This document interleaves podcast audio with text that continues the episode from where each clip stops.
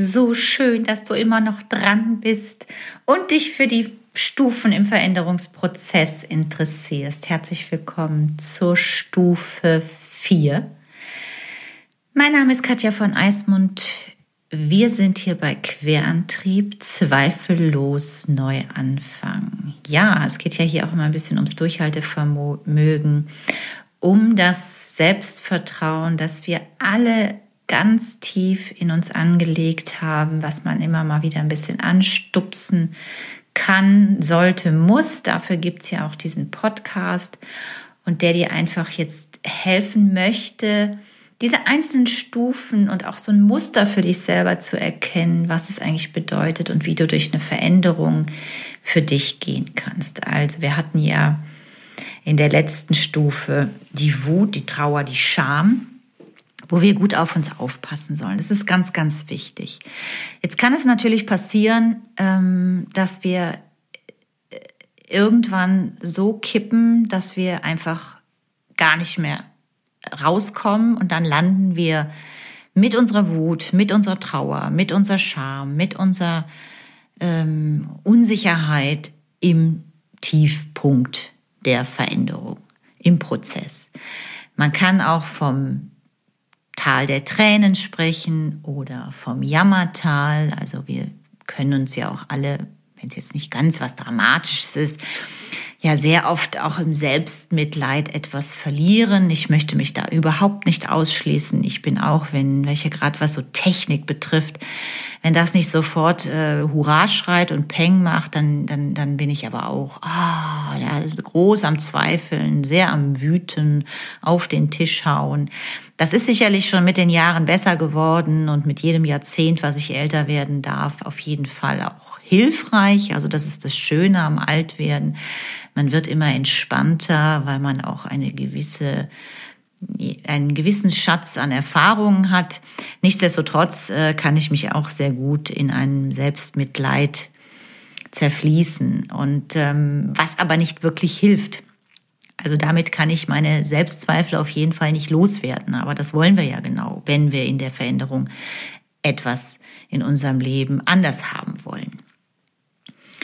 Also, was du machen kannst, wenn du in diesem totalen Tiefpunkt angekommen bist und wirklich emotional auch merkst, boah, ich bin so, so, so am Anschlag. Ja, also mich regt ja wirklich die Fliege an der Decke auf.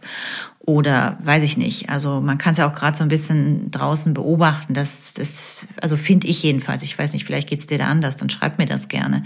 Aber die Leute sind schon auch stellenweise ein bisschen genervt, ja. Also wenn es nicht schnell genug geht oder mir geht's ja manchmal auch so, ich bin ja noch Brillenträgerin, also Mütze auf, Brille auf, Maske auf, dann versteht mich keiner am Marktstand. Also das ist schon, ja, so ein bisschen habe ich da noch Lust drauf. Aber darum geht's ja gar nicht. Es geht einfach nicht darum, ob wir Lust dazu haben. Die Sache ist jetzt da und die müssen wir jetzt gemeinsam irgendwie stemmen und das werden wir auch tun. Wichtig ist nur, dass du erkennst, wenn diese, diese Wut und dieses, diese Traurigkeit und dieses Schamgefühl so gar nicht weggeht und dich immer weiter feststecken lässt im Tiefpunkt, dass du dir wirklich Hilfe suchst. Und da meine ich wirklich auch in erster Linie natürlich in deinem privaten Umfeld. Also wenn du wirklich äh, Freunde in deinem Umfeld hast, die sich vielleicht auch ein bisschen da auskennen in dieser Thematik, dann kann das helfen, sich mit denen wirklich mal ehrlich auszutauschen und sich auch mal vielleicht äh, von denen so einen Tipp geben zu lassen, eine Inspiration, einen Impuls.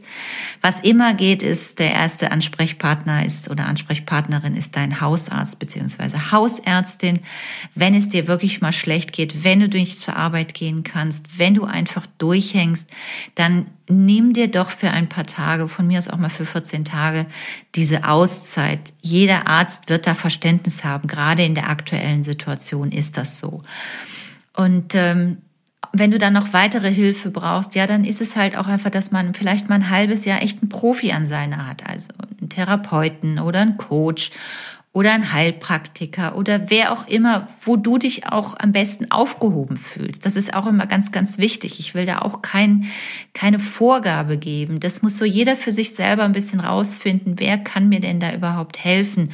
Und wo fühle ich mich wohl? Und wenn es auch der Erste nicht sofort ist, dann wechsel da auch ruhig nochmal. Also im Endeffekt geht es da nur rum, dass du in dieser Stufe 4, in diesem Tal der Tränen, für dich einfach einen Anker findest. Und es kann eben ein Mensch sein, eine Person, ein Arzt, ähm, eine Therapeutin, ein ähm, Coach, eine, eine Heilpraktikerin, ein, eine Yogatrainerin, weiß der Geier, irgendwas, wo du sagst, that's it. Oder es können eben auch Tools sein. Also ich habe ja zum Beispiel in der Folge 9 auch schon mal eine Podcast-Folge aufgenommen, die nennt sich Wähle Vertrauen statt Angst.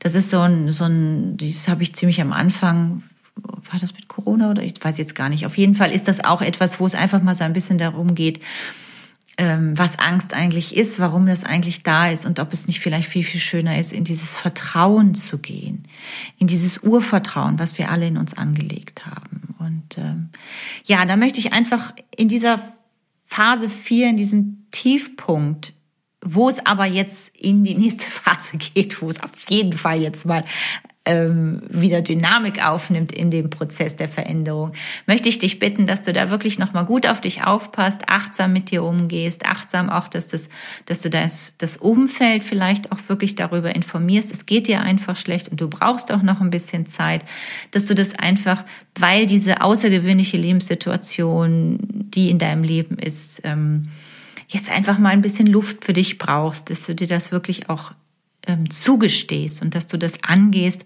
und da losgehst und sagst, okay, ich suche mir jetzt da Hilfe. Welche Art und Weise diese Hilfe auch immer hat. Es kostet ja auch nicht immer so, also Therapien werden ja von Krankenkassen coacht, ja klar, das kostet in der Regel was.